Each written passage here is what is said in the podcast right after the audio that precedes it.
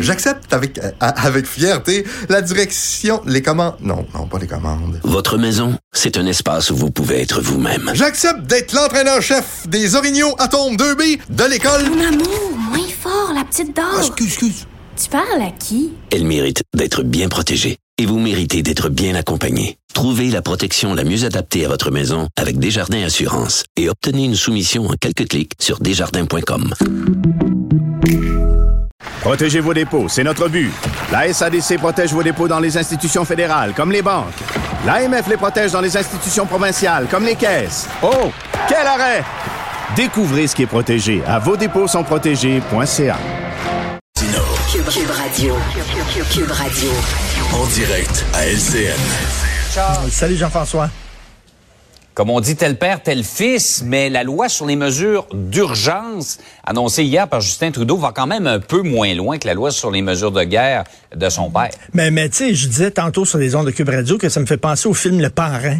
OK, euh, Michael, il voulait pas être comme son père, absolument pas. C'est celui de la famille qui voulait pas. Puis tu sais, là, quand Justin Trudeau est arrivé en politique, là, son père, là, son héritage, va passer à l'histoire comme étant l'homme qui a envoyé l'armée, qui a utilisé la loi des mesures de guerre, tout ça. Lui, il voulait pas être associé à son père. Donc, c'était Monsieur Compassion. C'était Monsieur qui pleurait tout le temps. Sur le sang de toutes les minorités, il pleurait, puis il avait la tête. Et il a fini par la force des choses à utiliser la loi des mesures d'urgence comme son père. C'est vraiment le parrain, c'est la même chose. Et- écoute, ça me fait penser aussi à ce qui se passe à un vieux gag de mon oncle, ok, je vais te dire.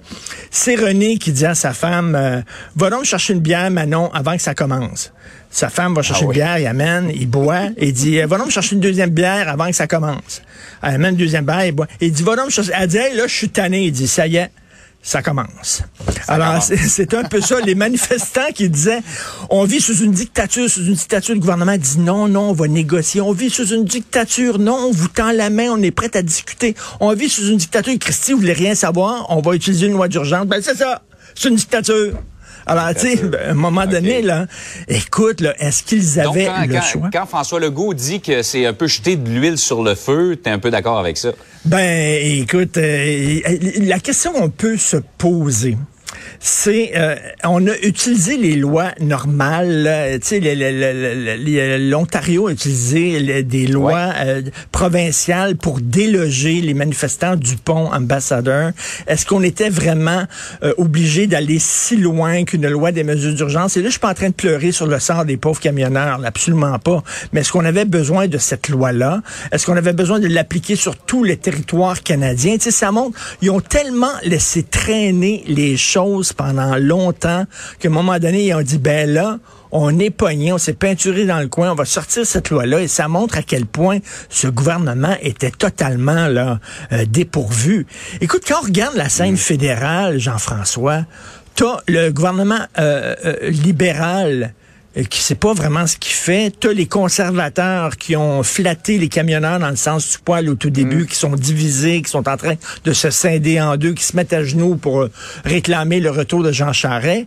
T'as le NPD euh, qui est pogné avec les woke et tout ça. Tu te regardes ça, la scène fédérale, tu dis, hey, on est mal barré en maudit, là. On est vraiment, c'est pour qui on va voter aux prochaines élections? Mais vraiment, donc, on est rendu là. Là, Jean- François Legault, il a le beau jeu en disant, nous autres, au Québec, on fera pas ça. On n'ira pas jusque-là avec une loi aussi sévère que ça. Sauf que tu as vu les manifestants, ce qu'ils veulent, c'est pas la levée des consignes sanitaires. Ils veulent que le gouvernement démissionne. Ils, Ouais. ils veulent rien savoir, ils sont totalement boqués, il n'y a rien à faire avec eux. Donc, euh, ce qui se passe à Ottawa, j'espère que ça ne se passera pas à Québec. Mais ces gens-là sont vraiment, euh, ils comprennent pas, là. ils veulent rien savoir. Si on bloquait Québec, comme certains euh, veulent le, le- le- le dire là, en fin de semaine prochaine, je sais pas si François Legault va changer d'avis euh, après sa fin de semaine. Ben on ouais. va voir, là. en tout cas. Il va dire donne-moi une bière avant que ça commence. Par ailleurs, le Danemark a levé toutes les consignes et même on s'apprête à mettre un terme à la campagne de vaccination. Exactement. Donc, les gens ont dit, pourquoi on fait pas comme le Danemark? Hier, je suis allé sur le site de l'Organisation mondiale de la santé, Jean-François, et tu as des, des graphiques pour chaque pays dans le monde avec le nombre de cas quotidiens et le nombre de décès quotidiens au Danemark depuis cette annonce-là de la levée de toutes les consignes et peut-être d'arrêter même la campagne de vaccination. Vaccination, ça va comme ça. Je te le dis, là, le nombre de cas quotidiens, comme ça. Le nombre de décès quotidiens, comme ça. Et là, je vois qu'on est en train peut-être de lever euh, l'obligation du passeport vaccinal, Jean-François, et je me dis, est-ce que c'est vraiment une bonne idée? Parce que là, la vaccination plafonne. Et le défi, là, c'est d'amener les gens à aller chercher leur troisième dose. Et le passeport vaccinal là-dessus, ben c'est bon là. Tu sais, si tu veux aller au restaurant, si tu veux sortir, tu dois aller chercher ta troisième dose. Mais si on fait lever le passeport vaccinal, C'est ça. Là, on enlève un incitatif. ben, t'enlèves un incitatif. Puis les gens vont dire, ben c'est fini, c'est derrière nous, on a levé toutes les consignes, on n'a pas besoin d'aller se faire vacciner, c'est fini la pandémie. Et là, est-ce qu'on veut se retrouver comme au Danemark, où les cas commencent à monter beaucoup, et là, peut-être qu'on va être obligé de revenir avec des mesures qui sont peut-être encore plus drastiques que celles qu'on avait. Il faut y aller mollo, comme disait M. Legault. C'est drôle, c'est lui qui disait de parler d'y aller mollo, puis maintenant c'est lui qui est en train de peut-être euh, songer à lever le passeport vaccinal. Je trouve que c'est pas très très mollo, c'est peut-être pas très prudent. Regardez ce qui se passe au Danemark, c'est pas des bonnes nouvelles. Richard, tu passes une excellente journée. On se reparle demain. Excellente journée à demain. Bye.